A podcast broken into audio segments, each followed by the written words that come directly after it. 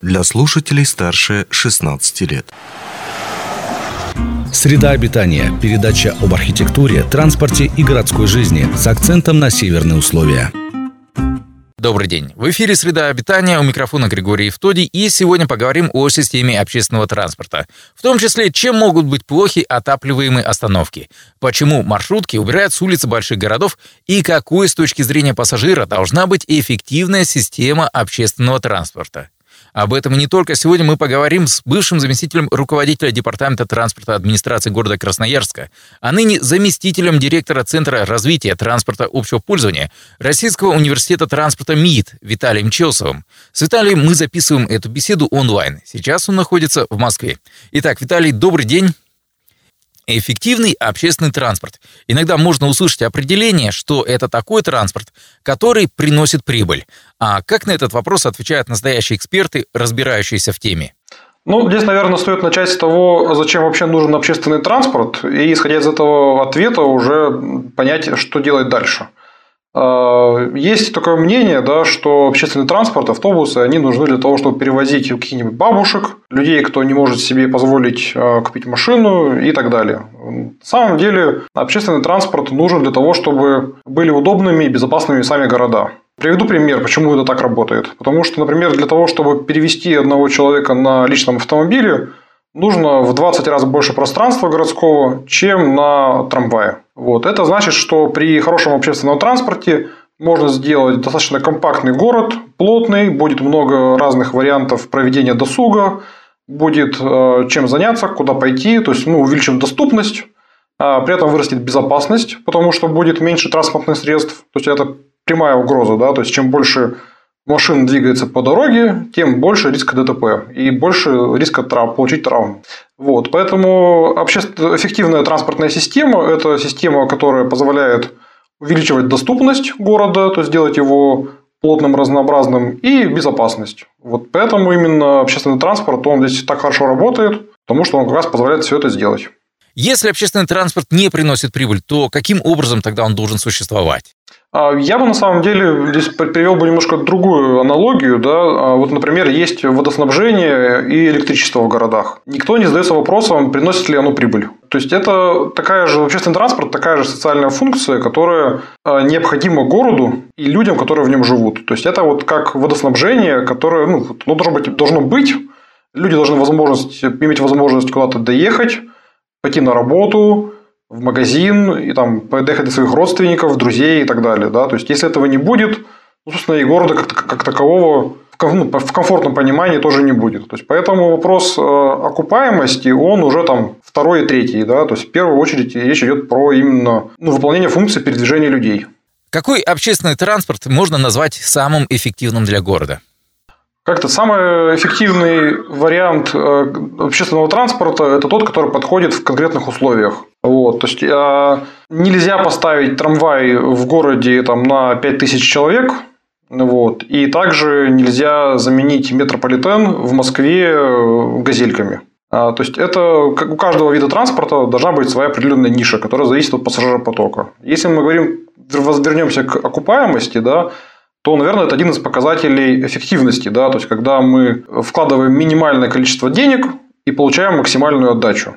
Вот. То есть, например, там мы считали, что трамвай может быть эффективен при там, пассажиропотоках ну, от 2000 человек в час. Вот. То есть, там троллейбус чуть поменьше может вывозить. Да, да, ну, чуть меньше пассажиропотока, уже там автобусы. Вот. Но как бы выбор вида транспорта, он зависит именно от пассажиропотока и конкретных условий. Поэтому здесь такой непростой вопрос.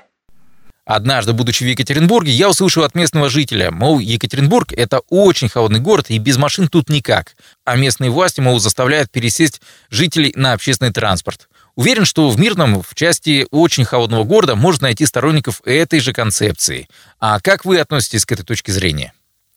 Ну, смотрите, возвращаясь, давайте да, начнем с э, первого да, тезиса о том, что в Екатеринбурге холодно и все хотят ездить на машине. Конечно, личный автомобиль э, комфортнее, удобнее, зачастую быстрее, чем общественный транспорт. Но, как я уже говорил, э, перевозка одного человека в общественном личном транспорте требует в 20 раз больше городского пространства, э, чем перевозка на трамвае. Э, соответственно, и количество автомобилей да, нужно больше для того, чтобы этих людей перевести. Возрастают риски ДТП, травм, гибели людей, ухудшается сильно городская среда, то есть мы получаем огромные проспекты, там 8, 6-8 полос, которые не перейти, которые разрезают город и делают город недоступным. Да, то есть есть какая-то э, жертва личным комфортом, да, но мы получаем комфорт в другом. Мы получаем комфортную городскую среду, безопасную, там, чистый воздух и так далее.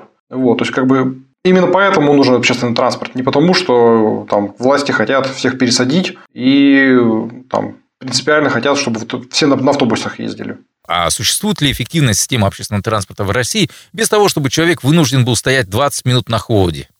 Ну, действительно, да, если 20 минут ждать, 20 минут ждать на морозе, это сильно много, да. Поэтому, опять же, каждая ситуация, она уникальна, да. Если говорить про мирный, э, возможно, там трамвай не имеет смысла, да, делать, потому что это будет очень дорого, э, чтобы какие-то эксплуатационные расходы как-то хоть покрывались э, билетами, придется запускать его достаточно редко, вот, поэтому, как бы, скорее, наверное, нет, вот. Но сделать, например, удобные автобусы, которые будут отапливаться, либо сделать троллейбусы, которые будут ходить от проводов, заряжаться, да, ну, я думаю, что вполне можно. То есть, здесь это нет каких-то принципиальных, наверное, ограничений в плане температуры, потому что там, ну, троллейбусу без разницы, как, когда ему работать, да, то есть, есть напряжение, он работает. Автобусу, ну, наверное, в принципе, тоже, кроме того, что его там надо ночью хранить, чтобы он не замерз. Наверное, так. Как должна выглядеть хорошая автобусная остановка в северном городе? Ну, есть, наверное, такой общепринятый стандарт, да, что Остановка должна защищать э, от ветра минимум там, с трех сторон, должна защищать от осадков и иметь информацию о том, какой транспорт здесь ходит, в какое время, когда его можно ждать, э, вот, и когда он может прийти. Вот. Есть э, опыт ну, отапливаемых остановок, теплых так называемых, но, к сожалению, опыт чаще негативный. То есть люди начинают там всякие нежелательные элементы греться, там жить, вот, туда невозможно войти. Поэтому ну, Отапливаемый скорее нет. То есть нужно делать общественный транспорт таким, чтобы человек не успевал замерзнуть на остановке. То есть, да, там от ветра его защитить, но не сильно долго ждать при этом. Вы упомянули, что в России был негативный опыт использования теплых остановок. Неужели его не удалось решить с помощью видеокамер? Ну, опыт это был в нескольких городов, я изучал. Ну, там в Красноярске был опыт. Это практически не победить. То есть, никакие камеры там не помогут. Выгнать человека оттуда тоже фактически нельзя, потому что ну, никаких оснований особо нет. Можно сказать, что я жду автобус. Как правило, все заканчивается установкой обычной остановки вот, и демонтажом теплой остановки. Где в России можно встретить удачный пример развития транспортной системы? Ну, таких, э, ну, давайте там Москву выведем за скобки, да, потому что это отдельная совершенно история. Вот. Есть э, достаточно неплохая сейчас история в Челябинске происходит, где идет такая ну, планомерная реформа общественного транспорта. Если посмотреть, там ставят новые остановки трамвайные, делают обособление путей трамвайных, новые трамваи покупают. Вот, то есть там как бы хороший пример. А, есть пример недавней реформы в Новокузнецке, где тоже сделали изменения маршрутной сети, а, запустили хорошие магистральные маршруты из автобусов – как бы такой позитивный пример. Можно сказать, наверное, Пермь. Вот. Но, конечно, мы находимся, наверное, в начале пути да, изменения общественного транспорта, изменения подходов к нему, к тому, чтобы общественный транспорт э, был не только для там, малоимущих пенсионеров, да, но и для всех людей, был для всех одинаково комфортен, удобен. То есть мы вот только-только к этому приходим сейчас, и это работа в самом разгаре. За что маршрутки, распространенные в 90-е нулевые, сейчас стараются убрать с городских улиц? Ну, смотрите, а в чем большая проблема маршруток?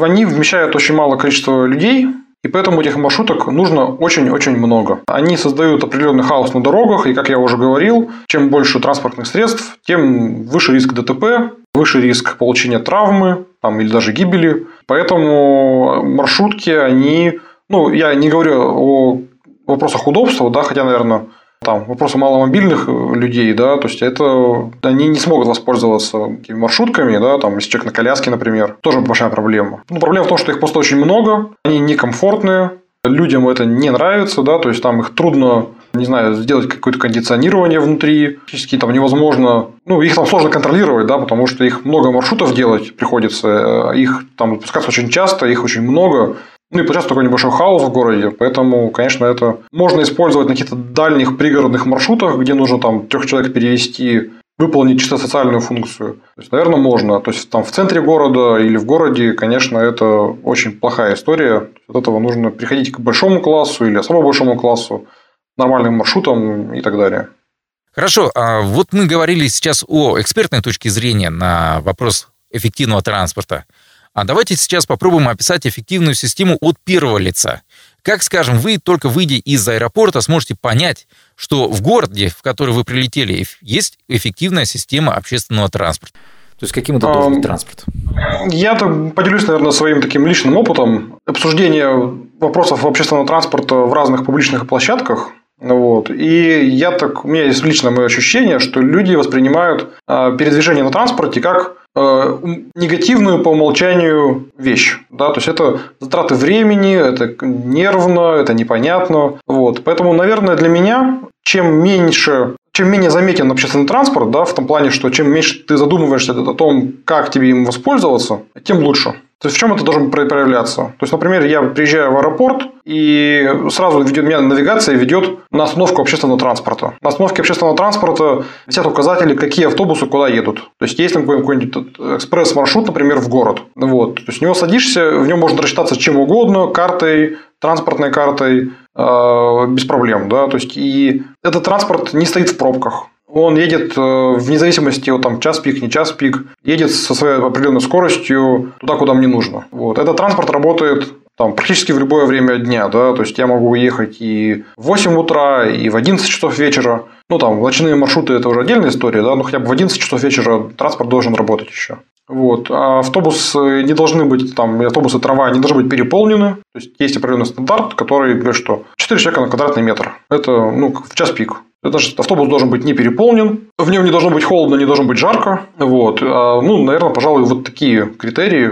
Вот, если говорить про именно обывательский опыт. Поэтому, ну вот, по-моему, я нигде не, не встречал именно вот совпадение всех этих э, критериев. Чтобы да, все... я, я еще добавлю, что до остановки общественного транспорта не должно быть сильно большое расстояние пешее, да, то есть это должно быть достаточно близко, потому что если человек идет даже 500 метров, которые у нас утверждены в социальном стандарте транспортного обслуживания Минтранса России, да, то есть такой рекомендательный показатель. Даже 500 метров каждый день идти – это уже приличное расстояние. Вот, поэтому, ну, в том числе и вот этот фактор, что должно быть недалеко до остановки. Причем в обе стороны, во что важно, да, то есть есть бывают примеры, когда в одну сторону остановка есть, а в другую сторону она по какой-то другой улице. И сразу человек теряется, не понимает, что происходит. Вот, то есть, как бы это тоже очень важно.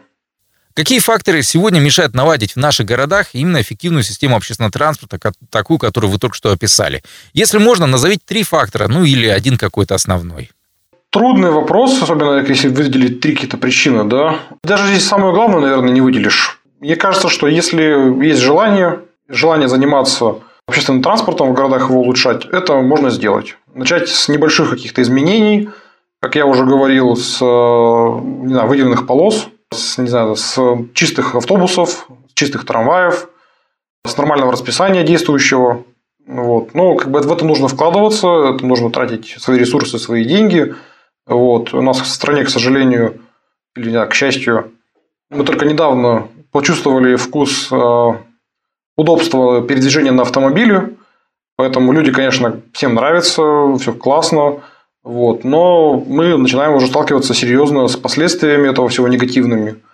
Вот. И далеко не все управленцы готовы идти на вот этот вот риск конфронтации с автомобилистами, объяснять, что общественный транспорт нужен и он полезен. То есть это такая сложная немножко история, вот, но вполне реализуемая. И мне кажется, что при желании даже небольшими шагами можно значительно улучшить ситуацию в любом городе. Вот. Если говорить про какие-то большие вещи, конечно, там, без федеральной поддержки здесь уже трудно обойтись. Да? То есть для этого нужно уже иметь какой-то проект, а, подаваться в какие-то федеральные проекты и получать федеральное финансирование, да, то есть под строительство трамвайных путей или покупку трамваев. То есть, как бы, ну, а, я считаю, что ничего невозможного нет, и это такая, ну, понятно, что в текущих условиях экономических а, это сложно сделать, но, в принципе, возможно. Виталий, большое спасибо за эту беседу. Напомним, что вы слушали подкаст «Среда обитания» на радио «Алмазный край». Нашим собеседником был Виталий Челсов, бывший заместитель руководителя Департамента транспорта администрации города Красноярска, а ныне заместитель директора Центра развития транспорта общего пользования Российского университета транспорта МИД Виталий Челсов. Ну а у нас на этом все. Счастливо, оставайтесь с нами. Не успели послушать интересную передачу в эфире радио? Не беда. На помощь приходят подкасты от радио «Алмазный край». Кстати, а что такое подкасты? Подкаст – это аудио или видеопередача, которую вы можете найти в интернете и послушать в любое удобное для вас время. Достаточно ввести в поисковике «Подкаст Алмазного края», а дальше останется только перейти по ссылке и подписаться на интересный для вас подкаст.